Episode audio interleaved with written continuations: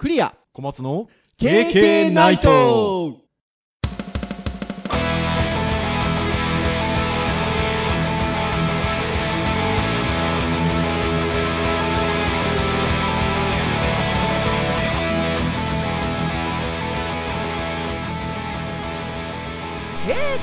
ナイト。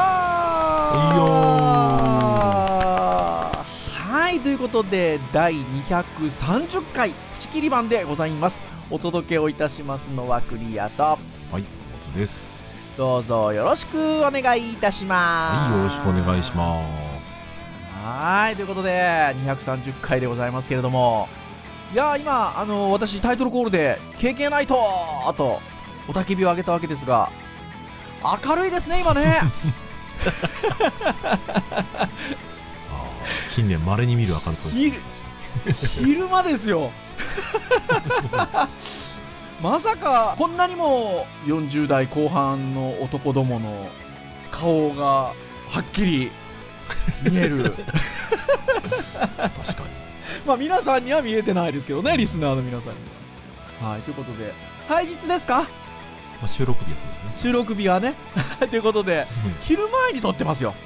そうですね。お昼前にね。なかなかないですよこれそうですね。本当は前日の夜撮ろうとしたんですよね。そうですね。もうただもう2人ともヘロヘロで 次の日にしようということで。まあ、ある意味最近午前中はずっと午前中なんですよね。本当だ。ただ本当だ。明るい午前中はねもう200何回ある中でも数知れずという感じですね。そうですよね。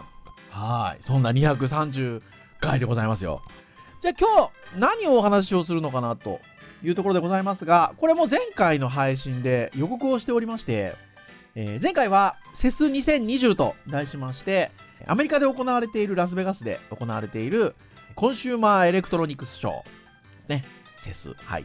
えーまあ一応昔は昔はって今もそうなのかな。あの日本語訳的には家電の見本市みたいな言い方をすることが多いんですけど最近はねあの先週もお話をしましたが電気自動車とかうん。みたいなものが登場もしてきておりまして、まあ、家電化みたいな話もあるわけですが小松先生配信でおっしゃってましたけどまあエレクトロニクスショーですからねということで。確かに。なんかエレクトロニクスって言っちゃうとねあのそんなに違和感がないかなっていう気がしたりします。はい。で、先週は先ほども言った通り、電気自動車。そして、PC 周辺周りのもの。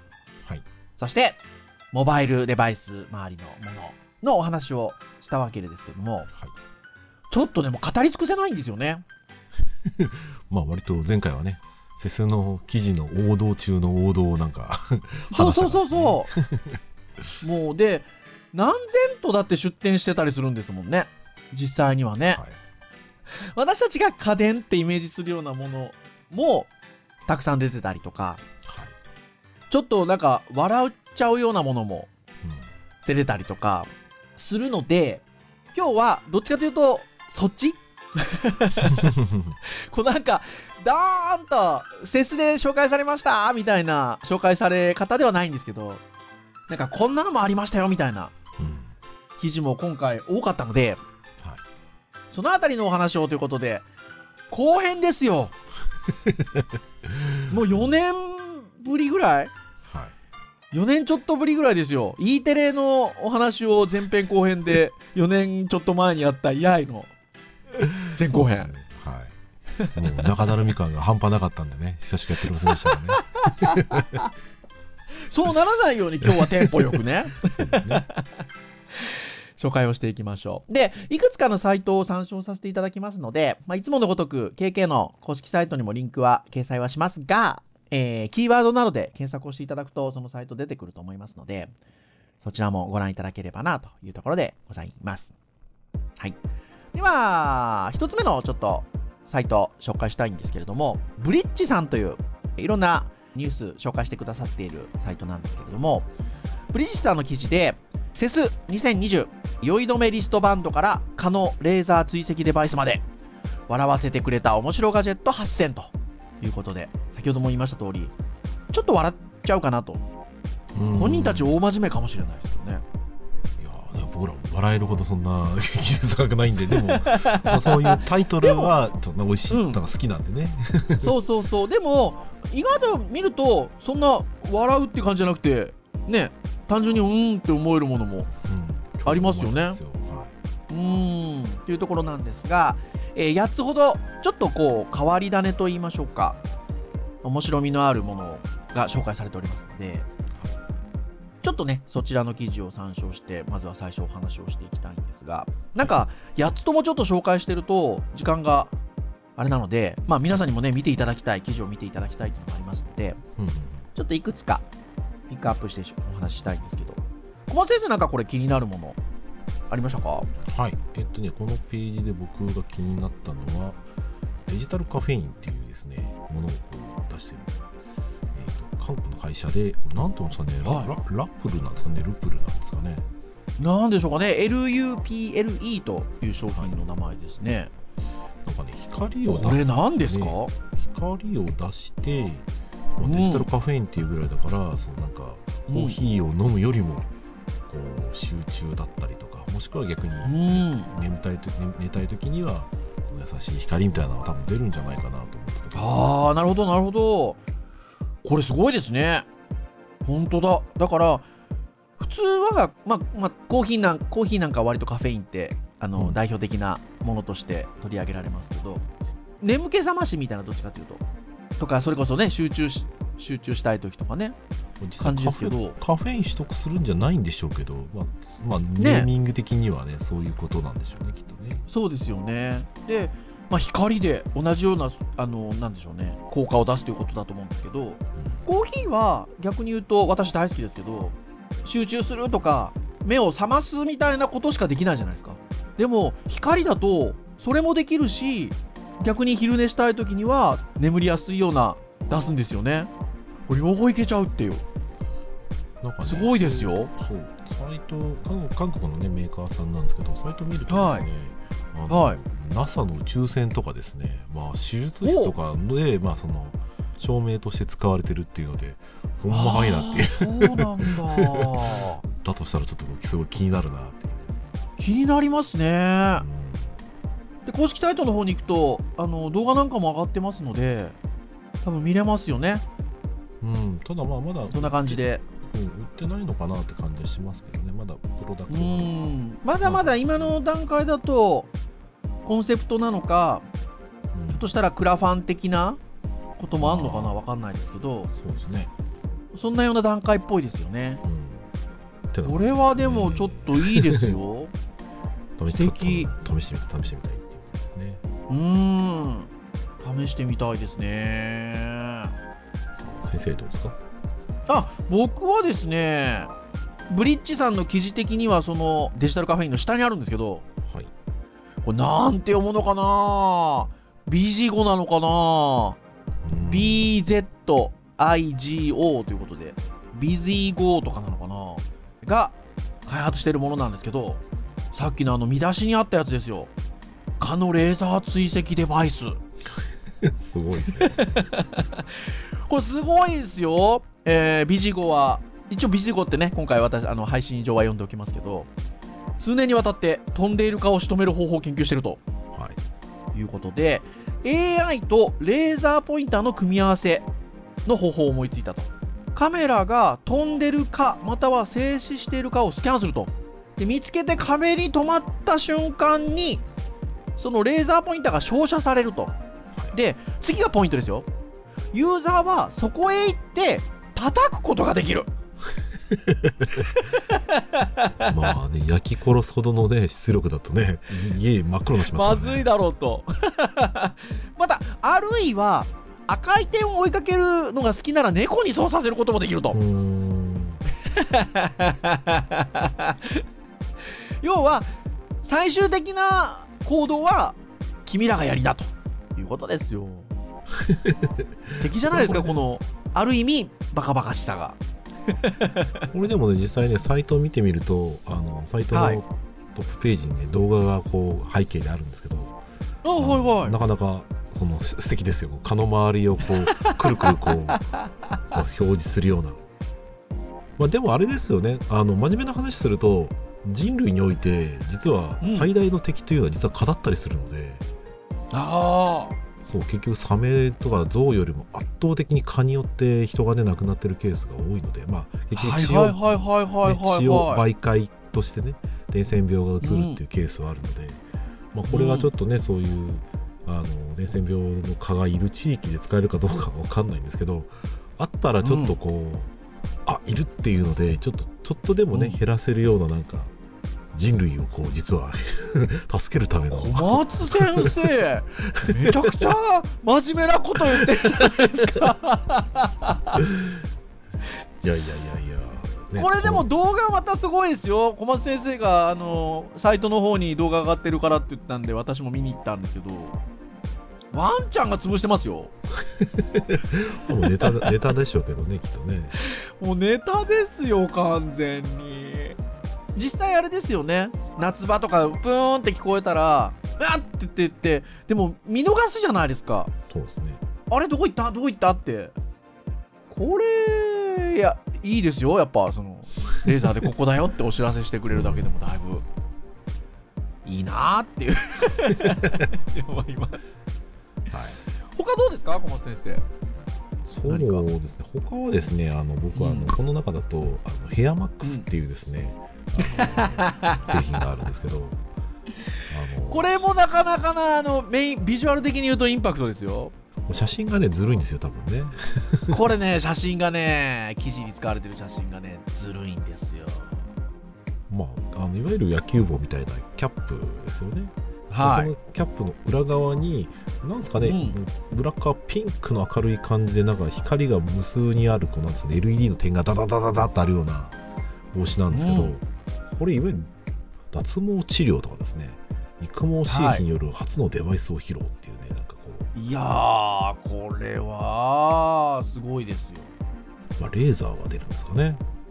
ねえ野球キャ野野球キャップだってかぶってるだけで育毛できちゃうんですね普通だったら、帽子かぶったら蒸れちゃうからハゲるぞみたいなね、話ありましたよね。そうですよねみたいなこともね言われたりもしますけどレキシントンレーザーっていうので刺激育毛刺激を行うらしいですよね、ちょっとウェアラブルデバイスっていうところで言うと、なんかすごい効果的な感じがすごいしてきますね、これだとね、すごい。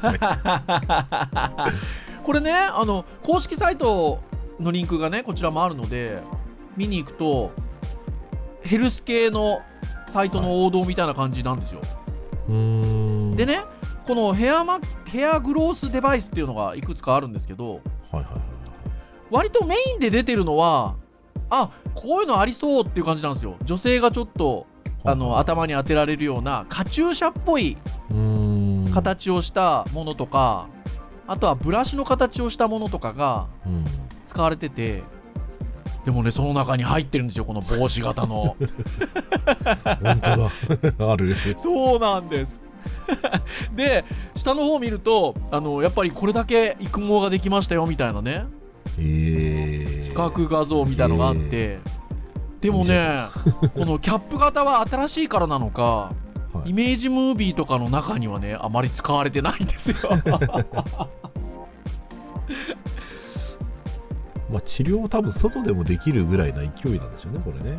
そうなんでしょうね育毛技術としてはまあ実績はあるところなんでしょうねね。そうなんですよ。だってただ帽子にこうやっただけでだいぶ違うんだなと思って印象がと思って。そうですねだいぶ違いますねまあでもそういった昔だったらいわゆるこうカチューシャっぽいとかカチューシャよりちょっと分厚い感じのものなんですけどうん。それぐらいのこうちょっと厚さが必要だったりとかうん。ブラシみたいなちょっとね形をしたものじゃないとっていうのがあったんでしょうけどだいぶこの帽子の形ぐらい薄くできるようにもなったのかもしれないですね。うん、そうですね。まあ、実際ちょっと一回りぐらい大きそうなイメージもあります。確かに。まあまあ。うーん。それはありますが。いやとてもこれ見た目のインパクトもありますし。あまあまあ、まあ、実際使ってたらねその見た目のインパクトは逆にないんでしょうけど。うん。このね内側が光ってるこの生地生地で使ってる写真のインパクトがねうん。ありますね。ここれでも多分あれですよ。あの夜中に夜かぶってたら絶対怪しいですよ。あちょっと光漏れますよねこれね。どう考えてもね。エッジの部分は光ってる。なんだあれはみたいな。そうそうそう。新しいおしゃれなんですよね。感じになっちゃいますよきっとね。かっこいいかっこいいってなところですが私もう一個これちょっと紹介しておきたいんですけどはい。多分これね P&G さんっていうあのいわゆるヘルスケアとかの商品を発売してる会社さんなんですけどはい。そこがですねなんかトイレットペーパーブランドかなんかを本国だけなのかな日本で聞いたことがないのではい。チャーミンっていうなんかブランドがあるらしいんですよ。はいはいはい。そこのチャーミンっていうところの多分これプロトタイプ商品ですよね、うんプロトタイプを考案したって書いてあるんですけどこれすごいんですよ。ロボット的なことで二輪ついてるちょっと可愛らしい床をこう動くような感じのちっちゃなロボットなんですけどはい。上にですねあのトイレットペーパーが乗ってて ほんでトイレの前とかにいるわけですよ最初。はいはいほんでトイレの前で人の悪臭を検出するとまず機能がついてて、はいはいはい。トイレに入るのが安全かどうかを問い合わせると、まあ、いいえと表示されるって書いてありますが、これまあ、あの、入って表示することもあると思うんですけど、はい。要はこう、匂いをまず検索、検出してくれると。はいはいで、さらに便座に座ると、トイレットペーパーを、まあ、持ってきてくれるわけですね。バカバカしくないですか？これでもあれあれですよねそのこれの家を使える家ってどんだけこうね物がなくて平らなのって感じもしますし本当ですよ。逆にそういう風なところって匂いそこまで広がんのみたいな だってほら、その、まず、確かに嫌ですよ。あの、自分以外の方の、例えば排泄されたものの匂いはね、できれば、できればもちろん嗅ぎたくはないですけど、変な話、あの、トイレの前に、今入ってます、今空いてますっていうプレートみたいなのあるじゃないですか。はいあのレベルでいいわけですよ。今、匂いがありますよとか、今大丈夫ですよって。まずね、ロボットにするっていうね。で、この聞く感じね。大丈夫って。ほんで、トイレットペーパーの予備なんて変な話、ホルダーに置いときゃいいわけですけど、持ってきてくれるっていうね。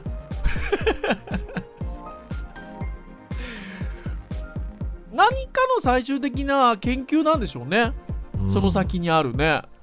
まあある意味そのなんですかね。先になんかセンサー使いたいとかね。か IoT 使いたいみたいな、うん。こっちが先に来たパターンじゃないのみたいな感じでちょっと思っちゃうんですよ。わかんないですよ。実際はねちゃんとした目的あるかもしれないですけど。そうですね。でもそこに乗っけんの？っていうこ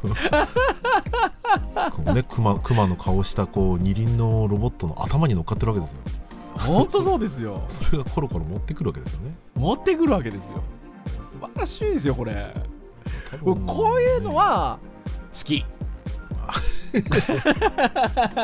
いろいろ言いましたけど。わかんないですよだからある意味日本の家屋だと割とねこう、うんトイレって当然閉めるじゃないですか扉はい。当たり前のことを閉めるじゃないですかでも地域場所にね、国によってはオープンスペースにね、うん便器がある可能性もあるわけですよ確かに確かに確かに。うんまあ、そういうところにはもしかしたら合うのかもしれないですよねあそうですね。そうすると、ちょっと近づく前にみたいなね。だいぶトイレの手前ぐらいからこのロボットくんがいるわけですよ。今あっちトイレ行っても大丈夫？みたいなね。いやいや、ダメダメ、今臭いですよ、みたいなね。あー、イメージできました。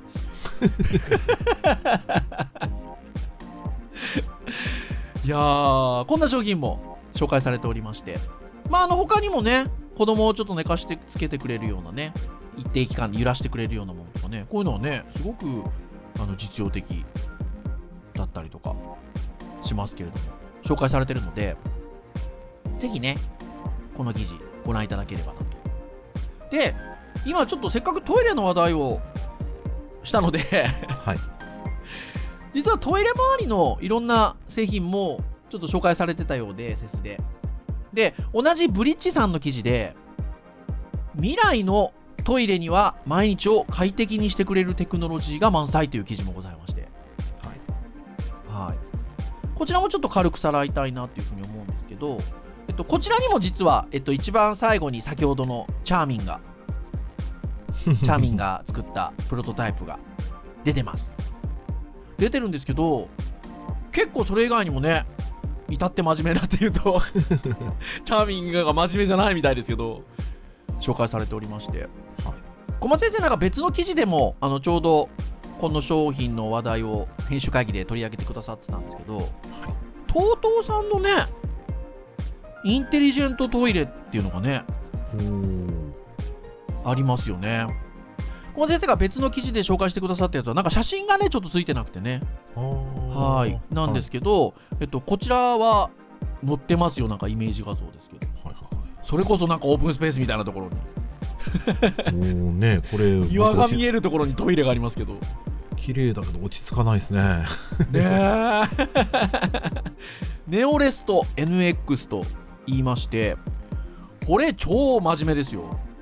便器に細かいミストの水を吹きつけて、うんちが表面に付着する可能性を減少させると。まあ、トイレ表面はうんちが滑りやすくし、カビをなどを寄せ付けなくすると。割とね多分日本トイレでもすでにはなんかこう座った瞬間にこうシャッと少しこうあ表面ありますねありそうですけどねありますね、ありますね。いやねでもどうなんでしょうね世界的にこうこんだけトイレのことを頑張る国は日本ばっかりじゃないかと思ったけどなんかねそうらしいですよ今ね。実際にはなんかそう言われてきてましたよね。でもこれ見るとねでも別にもう日本だけじゃなくなってきてるんだなっていう感じちょっとしますねうーん、しますします。他にも紹介されているもので、これも同じようなことですか？社員バスルームアシスタント？あの、この記事の一番最初に上がってるんですけど、電解水を生成するガジェットということで。ん？そのことによってどうなるの？あ、クリーナーですよね。化合物質を含まないクリーナーということで。しかも、トイレのパイプに漏れがあるかどうかを検出して見つかった場合は警告を送信するらしいですよ。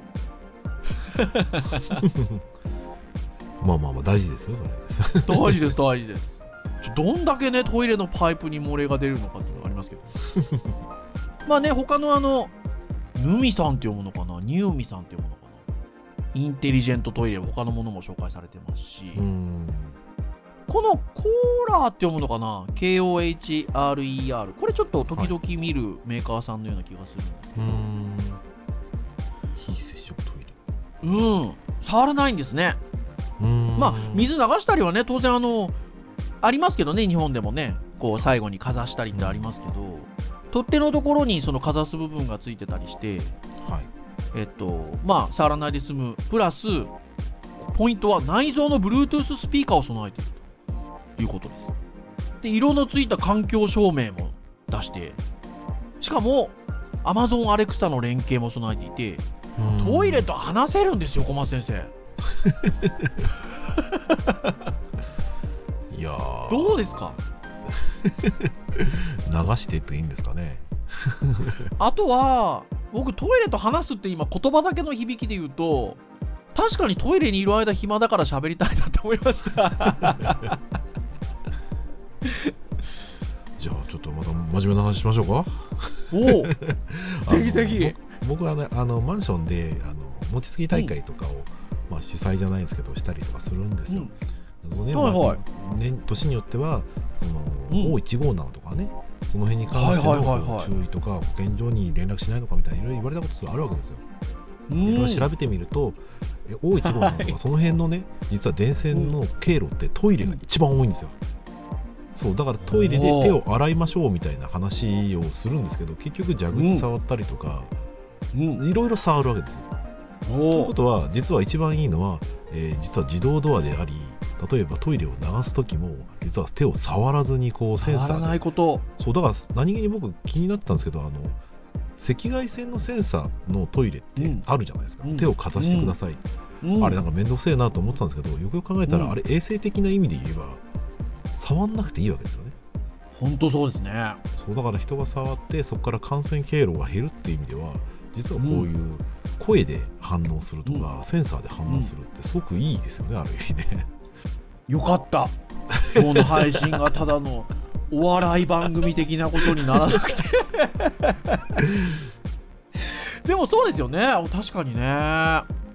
しかもこういったものが手軽に導入できるようになるといいですよね。そうですね。うん。そうそうそう、うん、まあなるなっていくんでしょうけどね。確かにでも日本のいわゆるトイレ環境みたいなことで言うと居住環境みたいなことで言うと自動ドアが難しいですね。うん。最終的に取っ手をね入り口のね開けとくっていうのもなかなかあの 日本の家って狭いので。そうだからねその辺はが最終的にありそうですけどね。まあなんかその辺はまた抗菌の何か 技術ができるんですかね。わかんないですけど。それもあれじゃないですか。わかんないけど。あのいわゆるイメージする横にウィーンって開く自動ドアじゃなくていわゆる引き戸のドアでアレクサドア開けて。声で言ったらパカって開く。ぐらいはいけるかもしれない。です日本の居住環境。まあまあまあいけるかもしれないですね。てなことでございますよ。はい。てなことで。まあいわゆるトイレくくりみたいなね。はい。記事もございますので。ぜひご覧いただければなというところなんですが。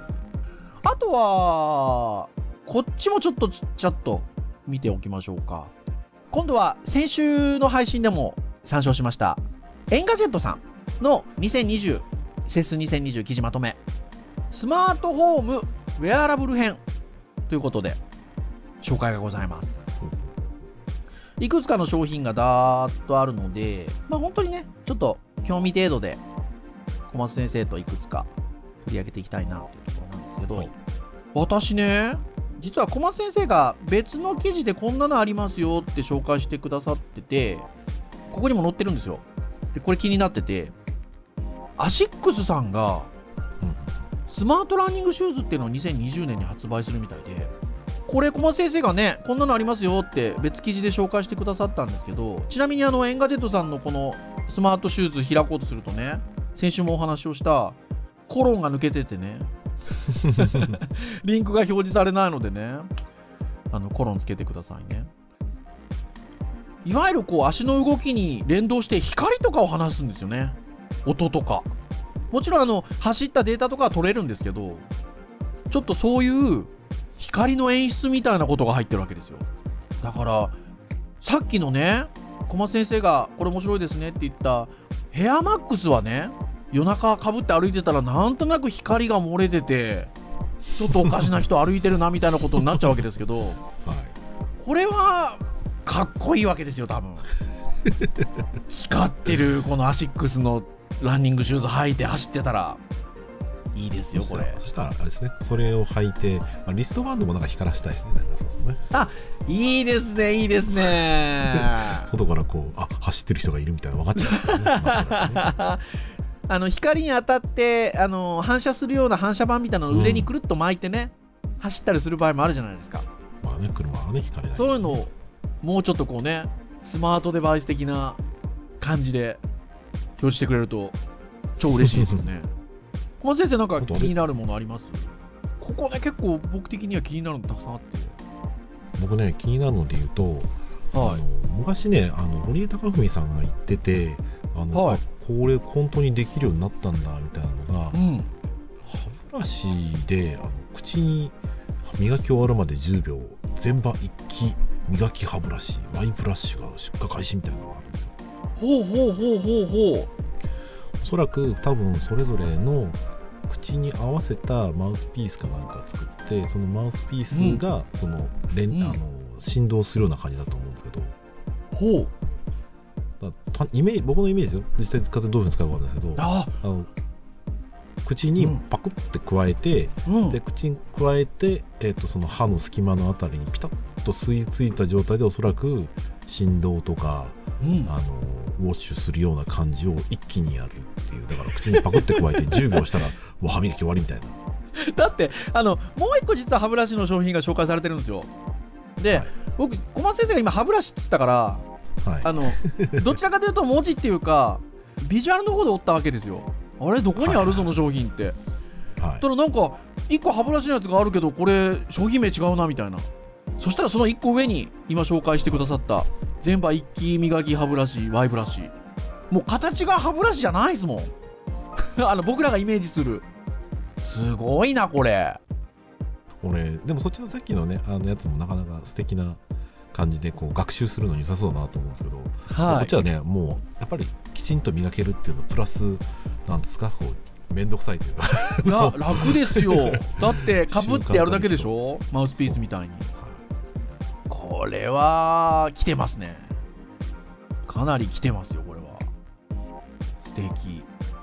あとあのーいやこここのページねちょっとね興味があるやつがいっぱいあるんですけど僕的には女性はこれいいんじゃないかなと思うのがあのー姿見？シフトオールって読むのかな？服装のかぶりを警告する姿見。これ多分女性にとってはいいんじゃないですか？これどうどういう感じなんですかね？なんかねパナソニック傘下のところがこれ開発してるらしいんですけど特定の人に会う時になんかデータを残しとくんでしょうね。前回と同じ服装で出かけることを防ぐと。ね。カレンダーアプリと連携して。要はカレンダーアプリでこの人と会いますよ出席者。みたいなことで入れとくとイベント名とか出席者名から面会する人物を推定して AI かなんかで多分ね。ほいでえっとあんあなたこれ着てるよ前って同じ洋服とか似てるよっていうので判断してくれるんですって自動的に。なかなか女性にとってはこう気が利いてるんじゃないですか。まあもちろんだうん。女性、女性って今言っちゃダメですね。あの男性でもそうですけど。なかなか面白いなと。多分技術的なところで言うと、おそらくまあもちろんねあの AI のマッチングの技術を使うっていうところで結構大変な技術だと思うんですけど、はい。なんかねその全部が全部大量のこうなんですかね画像データを集約して AI で判断しましたっていうか日常にある自分のね姿とはい。日常にある自分の姿のマッチングなので、うん。他のその画像解析のものに比べたら割と難易度がうん。下がりそうでだからアイデアとね、うんうんうんそういう技術の融合っていう意味だと、なかなか素敵な考え方ですね。素敵ですよね。超面白いなというふうに思いますもう一個ぐらい紹介しておきましょうか。小松先生何かありますか？そうですね。ああとですね。気になったのはですね、うん。えーこれなんて言うんだろう。ベベロですかね。あはいはいはいはいはいはい。3秒プラス3秒でお腹のお腹周りの贅肉を測定できるっていう。これなかなかですよ。こんな時代が来ましたよ。怖いですねでもやっぱねあの大事なんですよ。現状認識はね大事ですよ。大事大事。いろんな意味でも。いやほんとそうそうそうそうそう。いやほんとそうですよね。本体のおへその上あたりを押し当てたらボタンを押して3秒待ちます。そして今度はおへその下に押し当てて3秒待ちます。ほう3秒プラス3秒そういう意味なんですよ。そういう意味か。で本体が発発する赤外光の皮下脂肪による産卵とうん。吸収が測定されて、お腹周りの脂肪量は算出されるという。はあ。測定 測定結果10点満点で評価されるらしいですよ。なんか悲しいですね、1点とか2点とか出たらね。これ、しかもあれですね、コンセプトモデルというよりは、もうインディーゴーゴーではい。クラウドファンディング実施中なので、もうそれなりに、なんていうんですか、使えるものとしてっていうのが、目処が立ってるっぽいですね。4万円ぐらいなんですかね4万円ぐらいな感じですね。380ドルぐらいうーん。いや、これはなかなか、小松先生おっしゃった通り、現状認識という意味ではね、大事でございますよ。てなところで、あの他にもね、すごいいろいろあるんですよ。充電が必要がないね、活動量計とかね、あったりするので、こういうのすごくいいと思うんですけど、はい、ぜひあの皆さんも、こちら、 Engadgetさんの記事まとめもご覧になってみていただければなと思います。そして最後にちょっとごしょご紹介だけぐらいの感じですけど、えー家電ウォッチさんの記事で、セス2020写真で見る Amazon ブース、Amazon 製のスマートオーブンからアレクサ搭載のランボルギーニまでということで、うん先ほどね、別の記事でトイレのね、非接触トイレで Amazon のアレクサが搭載されているという話もしましたけど、うんまあ、Amazon ブースがあったんですね。で、そこで、えっと、Amazon 自身が Alexa を搭載している自社製品を紹介してたりとか、えっと、Alexa は搭載されてないけど、Amazon がまたさらに自分のところで作ってる製品があったりとか、逆に他社製でさっきのねトイレみたいに Amazon Alexa が搭載されてる製品っていうのがあって、えっと、それがねまとめてだーっと紹介されてるんですけどやっぱりあの Alexa ってね、まあ、Amazon であれば Alexa だし Apple であれば Siri だし Google だと Google アシスタントかですけどねスマートスピーカーというところからスタートしましたけど来ましたねやっぱね。このいくつかね、スマートオーブンああはいあったりとかしますけど、やっぱりちょっと面白いのは小松先生これじゃないですか？エコーフレームズ。ああメガネねメガネ。アレクサを内蔵したメガネ。ちょっといいですよね。いいですねなんかゴツゴツしてないんですよね。もう見た目は本当にあの通常のメガネっぽいフレームぐらいの感じで少し右脇のフレームが若干太めかなっていうぐらいのうん。感じで。ただあの左側も多分バランスをとってたと思うんですけど同じぐらいの太さの縁にしてあってすごくなんか自然な感じですね。うん。そうですね。うん。ところがありますし。スピーカーとかついてる。のかこれどうなんでしょうね。でもついてるような気がしますよねこういうのってね。やっぱアレクサなんでやり取りしないといけないですからね。耳に近くていいなと思いますうねんあとはエコーループもありますよ。指輪。ああこれいいですね。ねえ。これもアレクサを内蔵したスマート指輪。ありますね。ごついごつい感じになっちゃう。ですねいですよね。でまあ多分これまあでも製品情報としてあるのでえっと、ある程度もう形になってるんだと思うんですけど指輪はね今は割とここの紹介されてるものはシンプルというか黒っぽい筐体なんですけどきょ筐体っていうのかな指輪って。なんですけどこれデザインできますよね。あ今はねそんなになんかその見た目的にデザインされたものではないですけどそういうファッション的な要素っていうのがあの組み込めるような気がしますね。うん。確かうん。っていうのがあったりとかあとは子供向けのねどっちかというとエコードットキッズエディションみたいなのがあったりとかカラフルな筐体してますね。に なんか可愛いうんあとは、えーカラフルに点灯する子も子供用のスマートライトということでうん。Amazon エコーグローとかね。そのあたりの製品もありますと。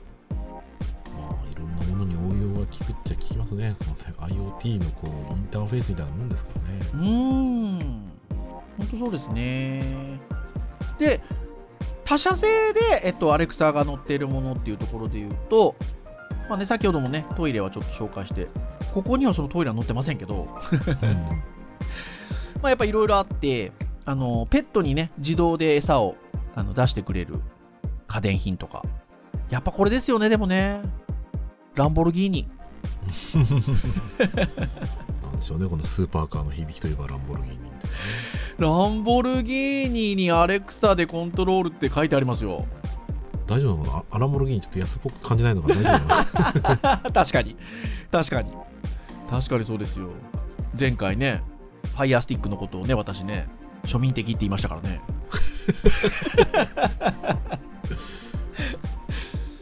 はい、っていうようなところですが。うん、芝刈り機があったりとか、やっぱねう、んあの他社のやっぱりものでも、スマートオーブン、このあたりのね、やっぱりいわゆる家電は、こういう音声通話というか、音声入力というか、相性いいですよね。そうですね、っていうところかなっていうところですよ、小松先生。うん、割とこういうものの家電の話って、うんあの僕普通に思ってたんですよはい。例えば家電がしゃべるとかって割とはい。当たり前っちゃ当たり前な感じ僕らしてたんですけどはいあ。の最近ですねネットで記事見ててあのアフリカ少年が日本で育った結果っていうなんか漫画があってですね、ほう。実際にあの日本であの育ったアフリカの人が、まあ、少年が実際こう感じたこととかいろいろそれを日常の面白いことはいろいろ書いてあるんですけどうん。そんな中でなんかその、うん。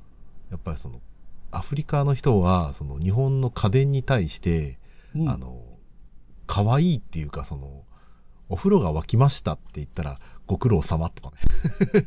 ご飯が炊けましたみたいな。ありがとうねみたいな。そういうのがあって、そうか。なんか家電が喋るっていうのは僕らはただのお知らせに感じていたけどうん。いわゆるコミュニケーションを取ってくれるロボットみたいな、ね。あのというふうに感じる国であったりとかね文化っていうところがあるところでいうと、一概にそのアレクサがいろんなところに載ってるっていうのはなんかね、うん。そういう家電とかをこうコミュニケーションの一部にこうすることで実は結構こう、うん人間社会が割と柔らかくなってるのかなとかねこう感じさせるところで 思いますよね。ああ、もう私、数十分前の自分を戒めたい。なんで？なんで？やっぱね、あのトイレのロボットは重要なんですよ。見た目が分かりゃプレートでいいじゃんとかね。違う。コミュニケーション。大事大事。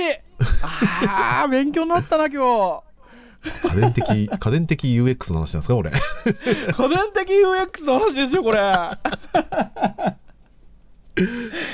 いやー、いや、いい締めになったんじゃないですか ?2 週連続のね。はい。てなところで、本当にあの、セスは、あのー毎年毎年ね、こういう風にバラエティに富んできていて、あの、面白い、あの、イベントとなっておりますので、いつかは行きたいですけどね。